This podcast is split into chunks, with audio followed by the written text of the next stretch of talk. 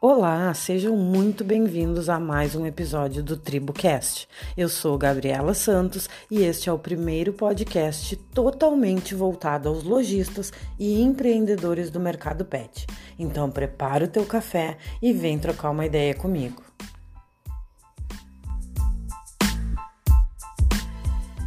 Já faz algum tempo que a gente vem conversando sobre diferenciação com foco na lucratividade, certo?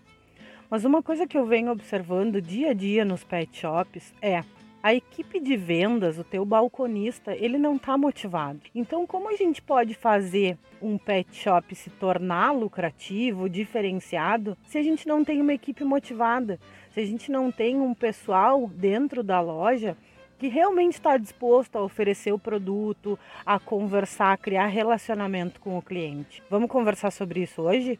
O primeiro ponto que eu gostaria que tu pensasse é: existe uma diferença muito grande entre balconista e vendedor. Bom, então vamos lá. Qual é a diferença do balconista para o vendedor? Não desmerecendo aqui nenhum balconista, tá, gente? Antes que comecem os mimimis. Mas vamos lá, o balconista, ele é aquele que basicamente tira pedido. Ou seja, o cliente entra no pet shop, pede uma determinada ração, ele vai lá, serve, entrega no caixa, cobra, entrega o troco, muito obrigada, tchau. O que, que é um vendedor? Um vendedor é aquele que conversa com o cliente, que entende a dor do cliente, que oferece um produto direcionado para aquele cliente, que conhece os produtos da loja, que cria relacionamento com o cliente. Ok, Gabi. Mas e aí o que, que eu faço? Eu não tenho vendedor, eu tenho balconista. Vou ter que demitir todo mundo e contratar novamente, contratar alguém com o perfil de vendas? Não, gente, aí é que está o ponto. A gente tem a ideia de que vendedor nasce vendedor. E na verdade isso é uma bobagem. Porque as pessoas elas podem sim se tornarem vendedoras, se tornarem boas vendedoras, depende de treinamento, depende do quão motivadas elas estão. E obviamente, vendedor gosta de ganhar dinheiro.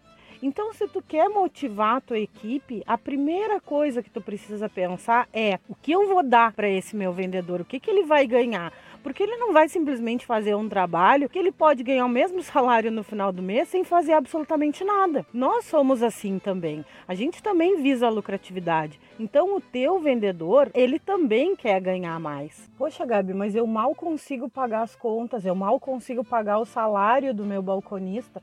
Como que ainda vou dar uma comissão de vendas para ele? Como ainda vou dar uma premiação? Da onde eu vou tirar dinheiro?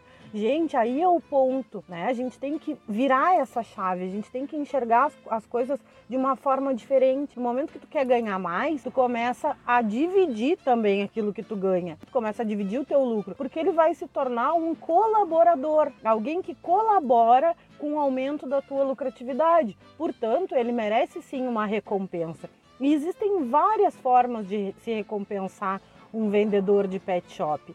Eu vou trocar com vocês uma ideia hoje sobre quais são as formas mais tranquilas, digamos assim, menos custosas, né, da gente oferecer uma bonificação, uma comissão, uma premiação para esse pessoal se motivar. A forma mais comum e mais usual né, de comissionamento para vendedores de pet shop é o comissionamento sobre a venda, ou seja, o vendedor vendeu X valor e no final do mês, junto com o salário dele, ele vai receber um determinado percentual de comissão sobre as vendas dele. Tá? É uma forma simples, fácil, tanto para o proprietário da loja, para o lojista fazer o cálculo, quanto para o vendedor entender também. Ajuda bastante na motivação do vendedor, a tendência é que ele queira vender cada cada vez mais, porque aí no final do mês a comissão dele vai ser maior. Então é uma opção bastante interessante e bem fácil para ambas as partes. Dentro dessa opção, ainda existem duas formas de se pagar a comissão para o vendedor. Fica a critério do lojista e o que é mais viável para ele. A primeira delas é sobre o faturamento, né? Ou seja, fez a venda, independente dos custos, a comissão do vendedor vai ser aquela.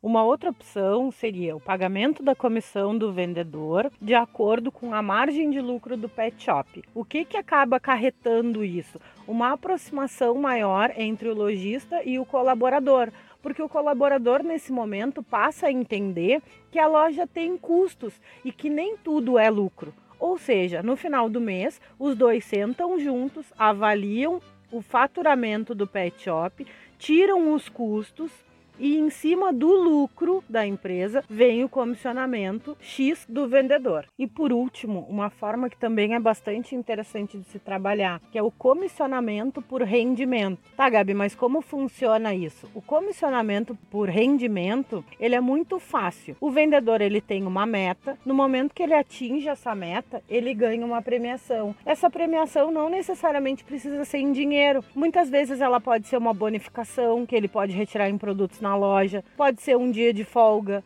pode ser um treinamento, pode ser uma viagem. Então, isso tudo a gente consegue mensurar o que de fato motiva o vendedor e o que é viável para o lojista. Agora eu quero destacar dois pontos importantes para que vocês entendam. Não necessariamente eu preciso ter mais do que um funcionário para trabalhar dessa forma.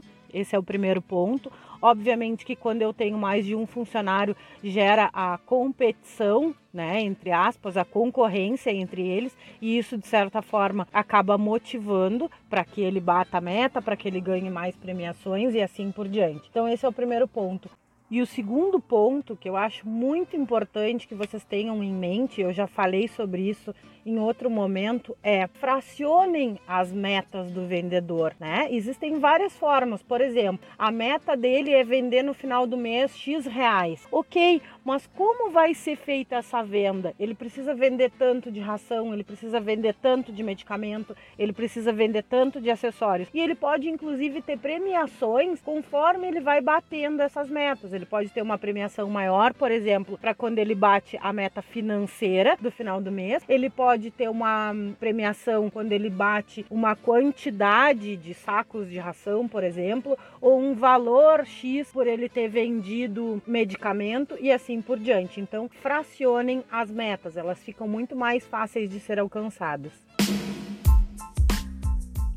Bom, por hoje é só. Obrigada pela sua companhia. Lembrando que este e outros tantos conteúdos estão disponíveis no Spotify, na minha página do Instagram e também no Facebook.